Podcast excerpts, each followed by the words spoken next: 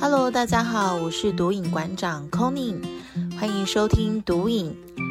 欢迎线上所有毒友们加入毒瘾，用一杯咖啡的时间，让我们以书会友，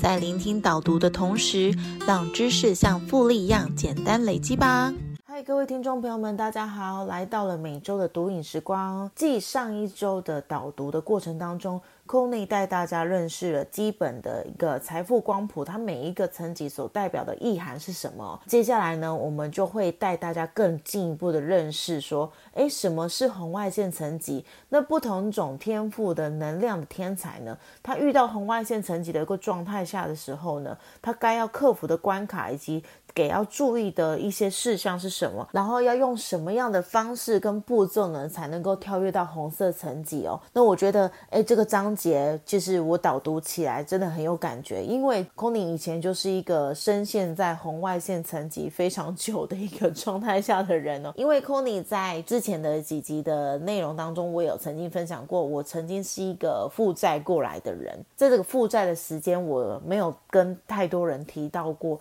因为其实我负债的时间长达了六年哦，那这六年多的时间，我怎么样发生一些这个些状况呢？我因为错误的观念啊，去跟银行做借贷，除了做信贷来做投资之外呢，我还过于仰赖我的一个稳定收入的状况下，让自己花了很多的钱去买一些不常用的保养品哦，而且是这个金额呢高达二十几万块。这个部分也是因为这六年当中，除了信贷加上卡债啊，这样子一一直。不断的循环的状况下呢，让我自己终于有一天意识到，说我不能再这样继续下去了。也是因为这样子的一个过去哦，让我真的感觉到说，哦，真的在处于一个红外线层级的时候的自己啊，是非常无助的。虽然我有稳定的收入，但是我有一种匮乏的感觉，我永远都好像钱不够用，因为我在每个月收到钱的时候，我就有一笔钱。是会被扣掉的，因为我是绑定跟就是薪水直接扣掉，然后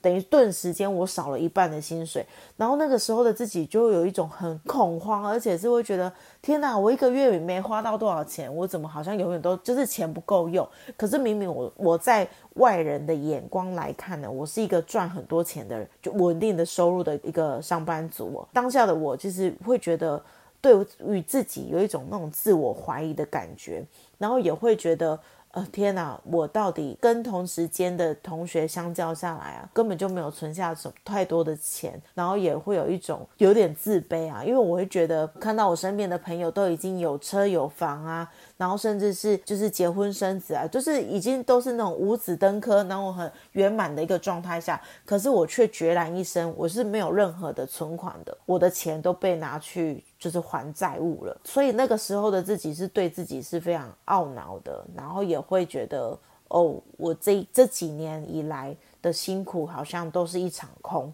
对，都都把钱给赔光了那种感觉，所以我觉得，呃，处于红外线层级的人是，其实相对性是对于自己是非常否定的。这一部分呢，也是想要呼应到，呃，Roger 在这本书的第五十四页就有提到，如何去评判你是怎么样的状态的人是在红外线层级的了。因为之前在前一集导读的时候呢，有很多朋友听完了大概的一个基本概念之后呢。就会很好奇，如何去评断我自己在哪一个颜色的层级的状态，真的是只要透过收入减支出的一个月现金流来评估就好了吗？那我觉得 Roger 在这里有一个很棒的，就是他不只是把月现金流带进来，他更把个人的一个状态、情绪的表现啊，以及你要注意到的一个原因，你为什么会停留在这个层级的原因，都把它很条例式的显现出来，让大家能够清楚明确的知道说，哦，如如果我符合以上的各个项目的话，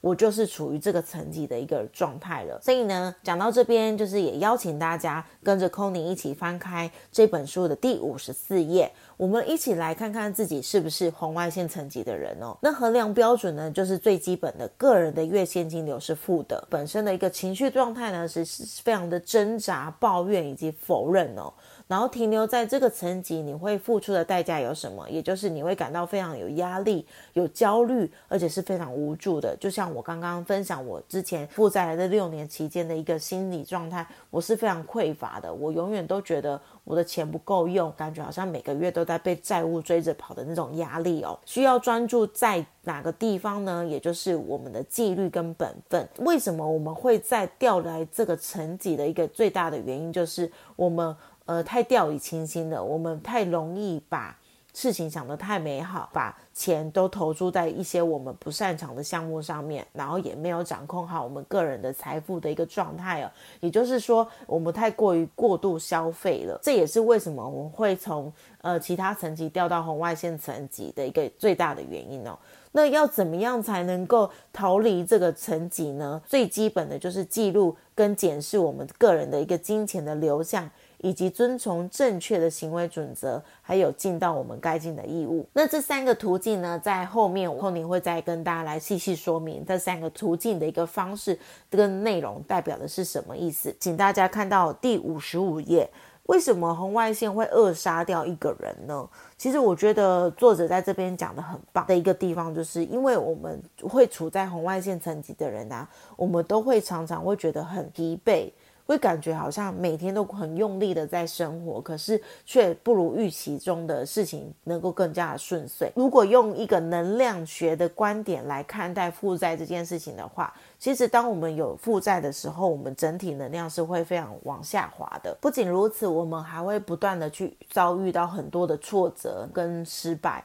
那这个就是负债的一个能量的状态。会导致我们常常不断的去在这样子的一个循环当中来度过，所以我们也可以去检视一下自己，也观察一下身边周遭的人。如果你身边或者是自己现在正在红外线层级的状态的话，你就会发现到说这类的人啊。都会常常去抱怨跟批评身边出现的所有的人事物，那甚至对一些很鸡毛蒜皮的事情，那他也会把抱怨这些话呢挂在嘴上哦。因为我们都会更希望别人透过我们的抱怨跟批评来认同我们的观点，来肯定我们自己。那这也是因为我们想要透过这样子的一个方式呢，来分散自己的一个注意力，来分散自己不想要真正去面对说我现在正处于一个负债的状态，也就是要透过这样子的一个方。方式才能够感觉到我们自己是有价值的。可是无形之中呢，因为这些暴面啊、负面的言语啊，我们相对的也把我们身边可能会吸引到好的机会给它排除在外。这也是这边要特别注意跟提醒的地方。那听到这边的朋友，可能你会觉得很好奇，哎，那这样我到底要怎么做才能够脱离红外线层级啊？因为我都已经负债啦，我真的很想要改变现况。但我又不能常常把抱怨挂在嘴上，那我到底该怎么做才能够真的把事情有所好转呢？这里五十六页，Roger 也有提到了脱离红外线层级的三个基本步骤，而这三个步骤呢，不会因为你的天赋的不同而有所不同，它是所有不同能量的天才都可以遵循的一个轨迹哦。那这三个步骤是什么呢？第一个就是追踪度量。你的财务数字，简单来讲，就是你要非常清楚知道你自己每个月的钱有多少来到你的口袋，同时也要非常清楚的知道。你自己每个月的一个支出到底是都流向了哪些地方跟项目上面？真正知道你自己的金钱流向，才不会不知道说，哎，我钱到底都跑哪里去？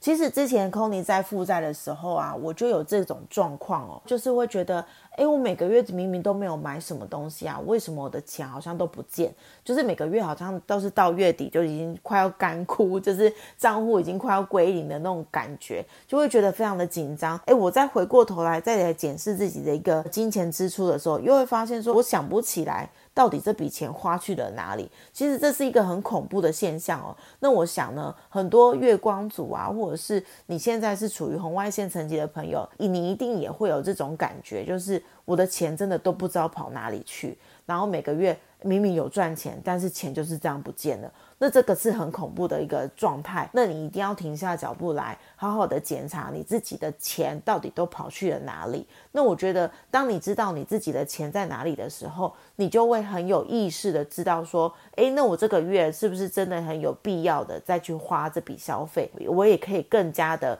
去警醒自己。有时候有些消费是不必要的，我就可以避免掉它。那就可以真正把钱给留在身边了，然后让他去做更好的规划跟运用。那第二个步骤是什么呢？第二个就是遵从正确的行为准则，就是刚刚呼应 c o n y 有讲的，如果我们要想要改变我们自己的习惯啊，就得要先改变我们日常所依循的准则哦。简单来说呢，就是当我们意识到我们自己的一些消费习惯是不好的时候，或者是有需要调整跟修正的一个方向的时候，我们就要大胆的去克。服服跟调整，去改变，我不是一直去遵从原本既有的一个消费习惯，如此一来呢，才有办法去真正好好的让他去往好的方向发展，而不是一直在一昧的做同样的事情，然后又想要试图去获得不一样的结果。最后一个步骤呢，则是尽到我们该尽的义务。其实他这一段的一个步骤呢，他想要传递的概念就是，如果今天遇到紧急状况的时候啊。在你要帮助别人之前，我们得先要记得把自己的氧气面罩戴上哦，因为在氧气开始流通之后呢，我已经买回了我自己的时间了。当我们行有余力之时，我们才有办法去帮助到更多人，对吧？那这个就让 c o n y 想到一件事情，就是当今天如果坐飞机的时候，出国旅游啊，大家一定都会遇到，诶，空姐在前面介绍。急救器材怎么使用嘛？那个时候的都会特别提醒大家，就是当你今天如果真的遇到了呃乱流啊，或者是空中急难的时候，你一定得要先把就是座位底下的救生衣给让自己穿上，你才能够去帮助别人去穿上这件救生衣。那这也是呼应到刚刚我这一段话讲的，当你今天都已经身陷囹圄的时候，你不要再想着说我要展现我的大爱，我要去想办法帮助更多人，让自己。去花更多的时间跟精力去帮助那些已经在溺水中的人，但这个前提是你你自己本身也在溺水了，这样子的一个帮助跟爱，其实它是没有效益的。以上呢就是脱离红外线层级的三个步骤，那也再次提醒大家，就是这三个步骤呢是不同天赋的天才他都可以遵循的一个方式，只是我们该要注意的细节是不一样的一个。角度跟内容，那接下来呢空尼就要继续带大家认识到发电机的天才以及火焰型的天才，他该要怎么样去脱离他的红外线层级的一个路径在哦。不知道大家对于发电机的天才还有没有印象哦？这边 c o n y 先简单带大家复习一下，发电机呢的天才都是天生的乐观主义者哦，他们都会觉得呃很多事情其实都可以迎刃而解，因为他们有源源不绝的创意，那有很多的不同的 idea，对于很多事情来讲呢，他们都会觉得没关系啊，这个方法行不通，我们再做别的方方法就好了。所以他们在处理事情上面是非常快速，而且是非常乐观的。除此之外呢，他也拥有源源不绝的创意，会觉得说，哎，反正我这个行不通，我就用别的。然后我还有好多千千万万的一个方法，能够来解决眼前的一个困难哦。对他而言呢，其实没有一个方式是永远绝对的正确，因为他们都总是可以有很多不同的方法来解决一个困难。那为什么这样听起来看似好像很厉害的发电机人可以处理很多困难的事情，为什么还会让自己深陷在红外线层级呢？其实最大的问题就在于，因为。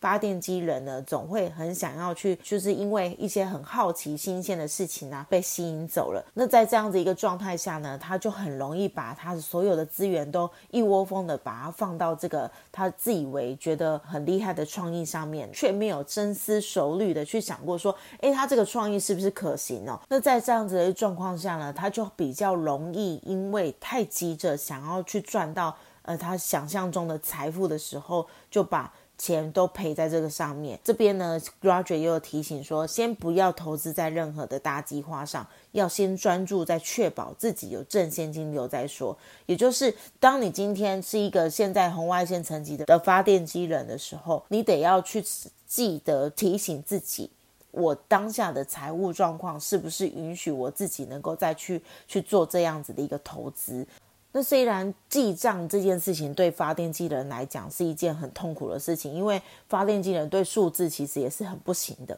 所以他们很讨厌去纠结在太多的细节上面的时候，你就要记得去找到一个你信得过的人来帮你去做这个动作，然后让你能够真的去适时的去了解到自己的财务状况到底到哪个水准。当你行有余力的时候呢，你再来去想。进一步的规划。而在这之前呢，都好好的去把你的计划跟想法先把它做好之后呢，再来去做下一步的一个决定。如此一来呢，才不会太容易贸然行动，而导致很多的错误跟失败发生哦。第二个步骤呢，则是遵从正确的行为准则，不要急着想要透过开创事业，或者是专注在自己的一个很棒的点子上面呢，来开创第二份收入哦。因为很多时候时机都还没有成熟，那太贸然。的行动就会像刚刚空尼讲的，会很容易导致失败，而且是自掘坟墓哦。也务必要用心在为他人而服务，服务那些比你想法更加成熟啊、更加仔细的人，因为这些人呢，财富灯塔的层级都会比我们高。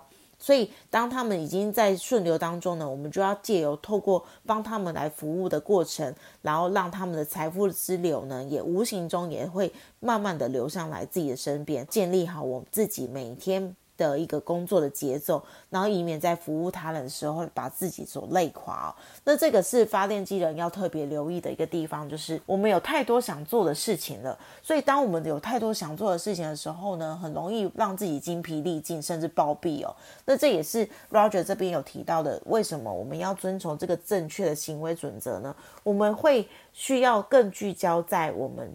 适合而且是及时性需要真正去做的事情，而不是去做一些太多天马行空的事情。那这样子反而会让我们的精力都花费在一些不必要的事情上面。最后一点，发电机人该要注意到的就是，我们不要到处去尝试说服别人来支持我们的绝佳创意哦。因为很多时候，就像刚刚第二点提到的，时机都还没有到。那如果我们在一个时机点都还没有到，就一直想要去。想办法让它实现的话，在这样子一个因缘未足的一个状态下，就是人事实地物都还没有到达一定程度的一个状况呢，我们可能就会很不小心去搞砸掉已经。慢慢在建立的一个过程哦，所以以上三点呢，就是发电机的人要特别留意的地方，以及你要遵循的一个轨迹。如此一来，你透过这样子不断的一起去反复操练的一个过程，我相信呢，再过不久，你就可以跳跃到红色层级，甚至是黄色层级了。接下来呢，进一步我们想要带大家认识到的是。火焰型的天才该要怎么样去脱离红红外线的层级哦？火焰型的天才的成功方程式呢，在于他们跟人之间的一个人际关系。可是，一旦这些人让火焰的天才分心去追逐各种机会的时候，也会搞得他们没有办法专注在本来正在做的事情哦。那这也是会相对的变成是一个双面刃哦。他们会变成是一个无效的人脉的时候，反而会变成是他们的失败的方程式。所以，处于红外线层级的火焰天才啊，你们一定要特别注意到，就是你们要帮助人是可以的，但是你们要去帮助能够相对也可以帮助到你的贵人，而不是去不断的去帮助那些已经。比你更惨的人呐，然后感觉好像帮了他也没什么大的效果，甚至是一堆路人哦，也不懂得感激你的这种人，甚至也对你的未来不会有带有任何的帮助。然后可能你帮助之后，他就马上跟你闹失踪啊，这种人人脉的一个分别，贵人跟路人。你得要好好的去区分出来，你才有办法去跳跃到这个层级。为什么火外型天才会落在红外线层级？很大的一个问题就是你们花太多的时间跟精力在一个无效的人脉的一个经营上。那这个是火焰型天才特别要留意的地方。那其实讲到这边呢，不管是哪一种能量的天才啊，他的成功的脱离红外线层级的三个步骤，其实都是大同小异的。但是他得要注意到的细节是不一样的。就像火焰型天才，他也比较不能够聚焦在他的金钱的记录。但是，与其你去想办法去花了很多时间跟力气去想清楚、搞清楚你的金钱流向在哪里，那倒不如不要设法去搞。清楚他们，因为你唯一要做的就是用一个非常简单又快速的方式，在月初的时候就做好你的金钱分配，就是有点像是那种呃六个罐子的方式。那当你的六个罐子都做好分配之后呢，你只要开开心心的去运用它，然后不要超过额度，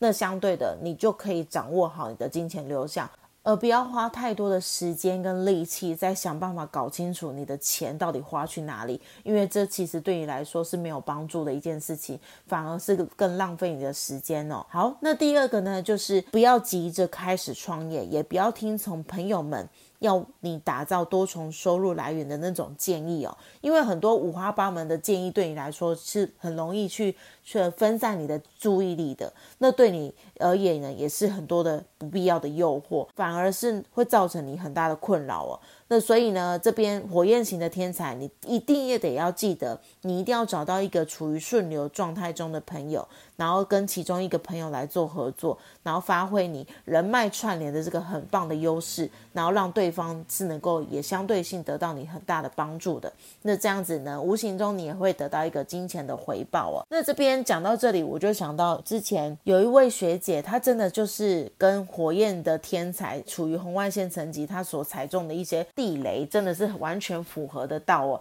因为那时候她不断的去帮助一些就是比他生活还要困苦的朋友，因为他觉得他有能力去帮助别人是一件很好的事情。那这些需要被帮助的人呢，他也觉得很可怜，然后我也想要去帮助他。那在这样子不断的帮助的过程当中，没想到对方也没有得到改善，反而是好像越变本加厉的，一直不断的去跟他借钱哦。那后来呢，他也是因为老师的提点之后，才意识到说，原来我不应该去帮助那些路人，我要帮助的是这个未来可能会变成是我的贵人的人。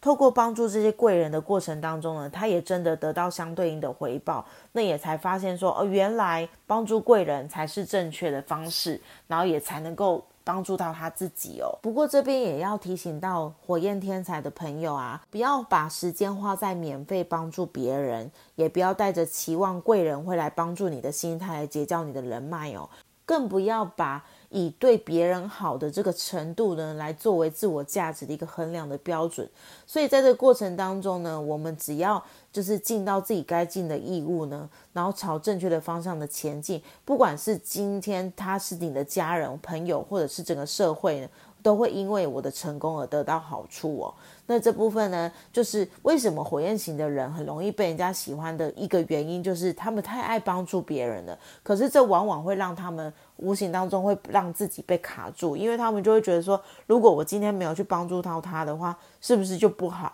是不是就会被讨厌？那因为这里呢，也是要提醒到红外线层级的火焰天才。你得要留意到自己，就像我刚刚一开始有讲到的，当你今天要帮助别人的时候，你得要自己先照顾好自己才可以，而不是要你去帮助朋友的同时呢，让你自己已经在溺水了。那这样子，其实你对别人的帮助也是会没有效益的。以上就是发电机的天才以及火焰型的天才该怎么去跳脱红外线层级的一个基本轨道哦。其实，在这边还是要提醒大家，不管是什么样天才的人啊。你都得要注意到，你的基本的原则是不变的，只是每一个人的细节，每一种能量的细节，它所要注重的地方是不一样的哦。而更重要的关键是在于，我们要持续不懈的去遵循这样子的一个方式来前进，养成以上这样子的一个好习惯呐。我相信，当你跳脱之后，你就会谨记这几个步骤。然后你也会提醒自己不要落入这些陷阱当中，